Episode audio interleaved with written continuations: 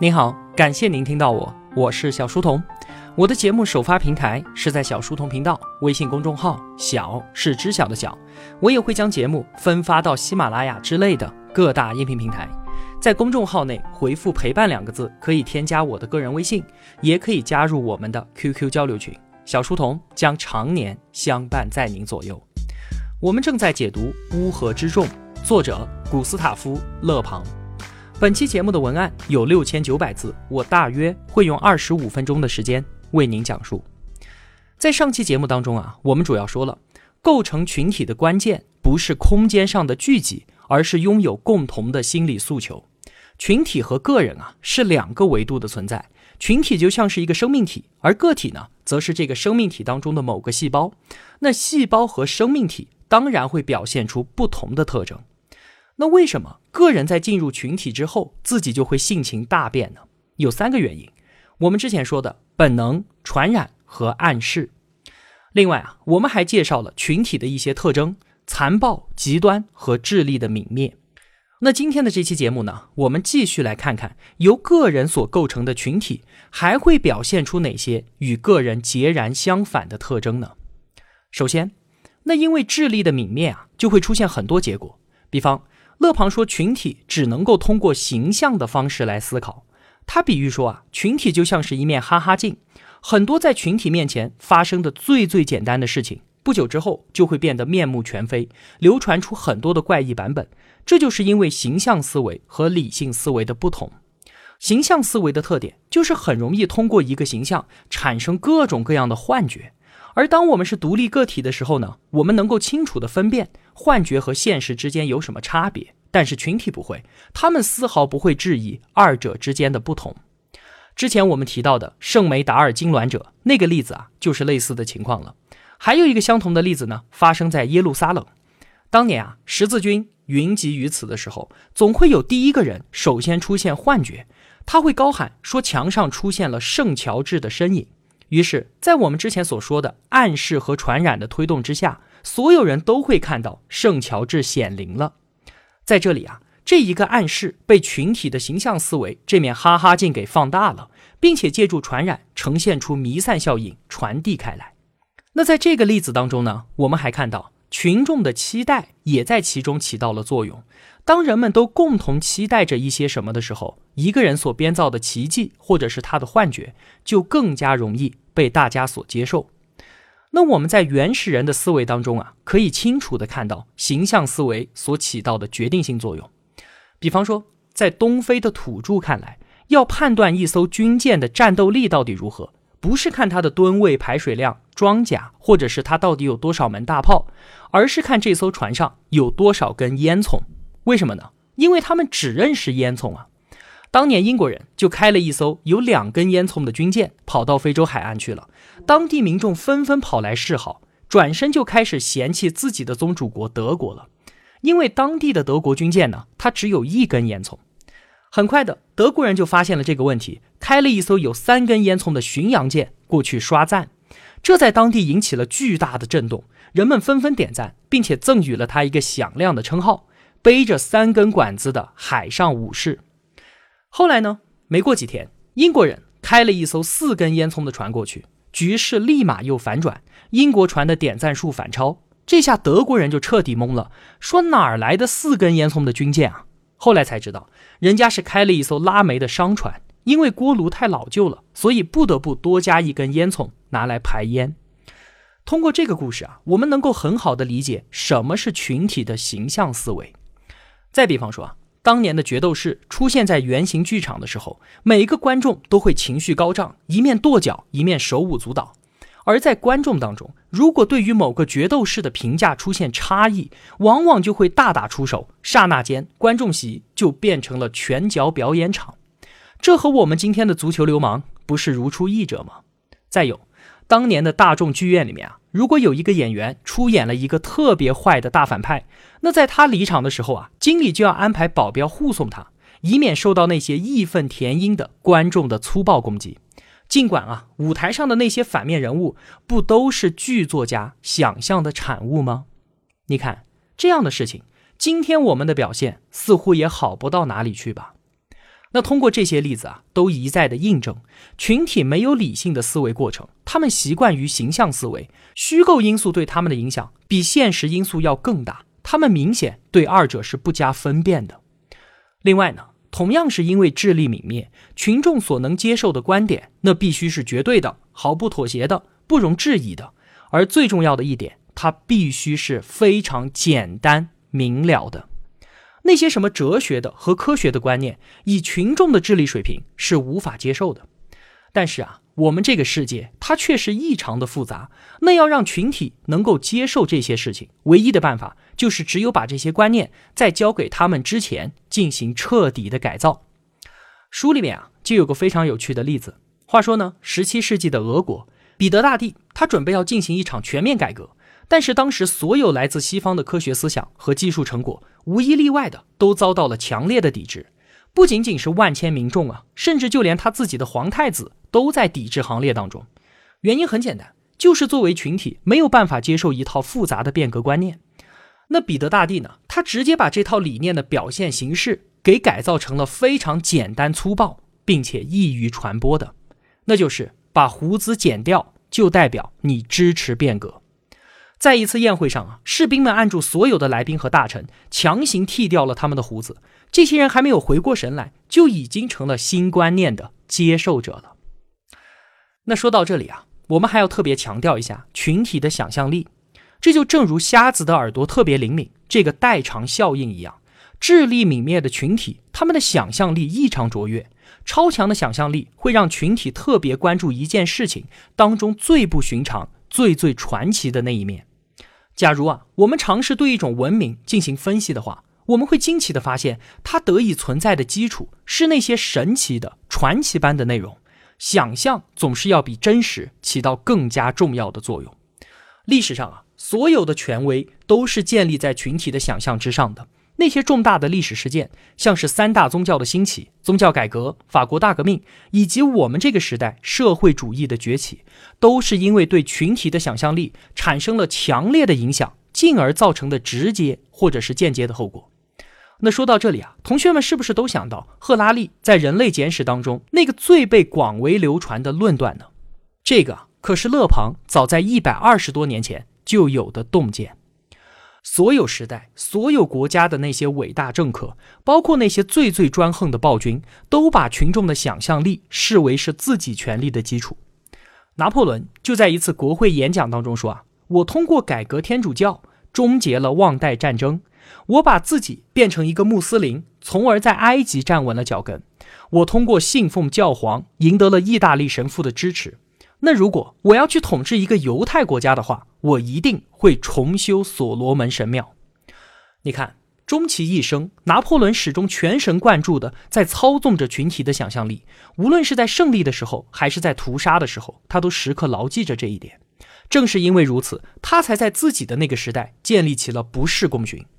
尽管啊，成千上万的人因为他的野心而客死他乡，但是仍然有数不清的民众认为他就是最无愧的帝王和英雄，并且甘愿为他赴汤蹈火。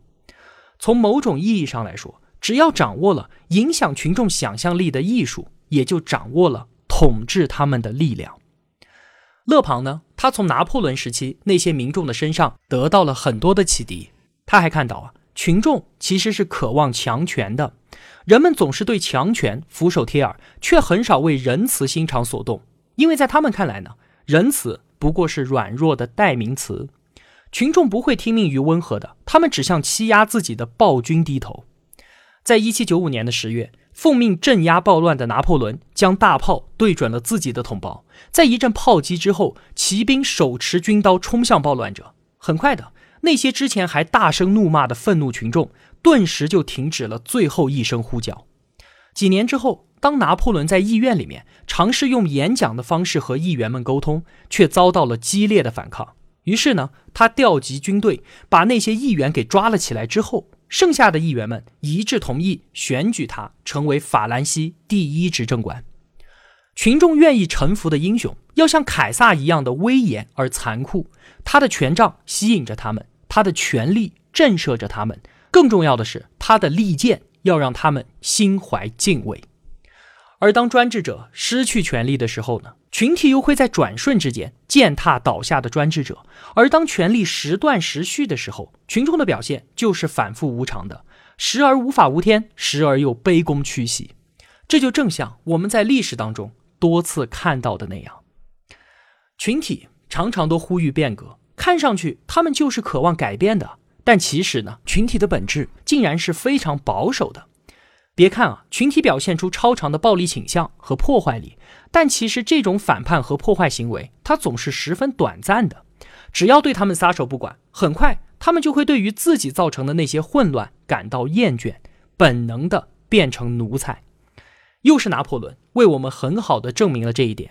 在他上台之后啊，压制一切自由。让所有人对他的铁腕充满了切肤之痛的时候，那些对他发出欢呼的，竟然是当初最最激进、最最桀骜不驯的雅各宾党人。如果我们知道群体最终是回归保守的，那我们对于历史和民众革命就会有重新的认识。看似群体是为了改朝换代而不惜发动暴力革命，然而他们这样做并不是为了让整个社会进行深层次的变革。这只不过是他们的发泄手段罢了。勒庞就认为啊，群体对于一切传统的事物和制度都怀着一种迷恋和敬畏之情，而对于改变自己生活的那些新事物呢，却有着根深蒂固的无意识的恐惧。假如啊，在工业革命兴起的时代，民主能够握有今天这样的权利，那么蒸汽机和铁路可能就难以变成现实了，或者说，至少要付出惨痛的代价，我们才能够拥有。之前我们也提到，在法国大革命期间，因为科学被看成是贵族政治，所以发现了氧气的天才化学家拉瓦锡被送上了断头台，永远的失去了呼吸氧气的权利。那当雅各宾党的血腥统治被终结之后，热月党人就说，他们认为知识是自由的敌人，科学是贵族的政治。如果任由他们统治，所有的图书馆都会被烧毁，所有的学者都会丧命，而整个世界呢，将会被重新投入黑暗之中。因此，勒庞他感慨地说：“在伟大的科学发明和工业出现之后，群体才开始掌握权力，这对于我们的文明而言，真是一件庆幸的事情。”那我们再来看群体的另外一个特性：群体的谎言。这也是智力泯灭所带来的又一个后果。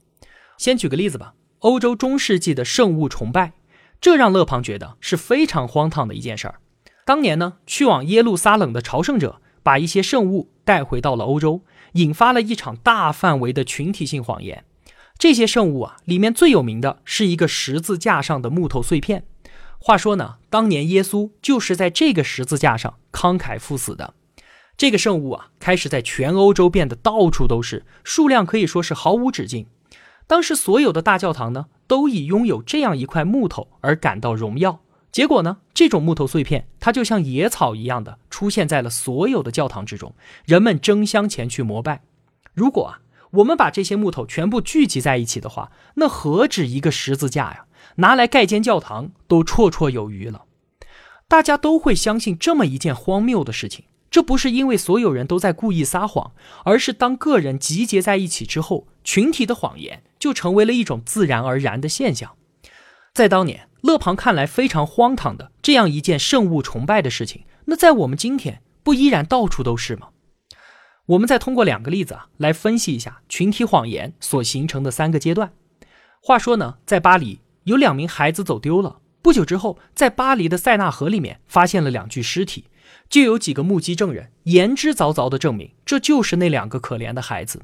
所有的证词都是如出一辙。法官就在这样的情况下签署了死亡证明。但是在举行葬礼的时候啊，这两个活生生的孩子完好无损地回到了大家的面前。这件事儿啊，和什么灵异事件可没有半毛钱的关系，其实就是认错了嘛。当第一个人认错了之后，后面的人也就接二连三地跟着认错。类似的例子，在法国的拉佛莱特也发现了一具男孩的尸体。一个孩子辨认出说这是我自己的同班同学。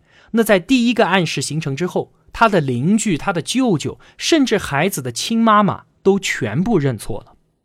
那这样的群体谎言到底是怎么回事呢？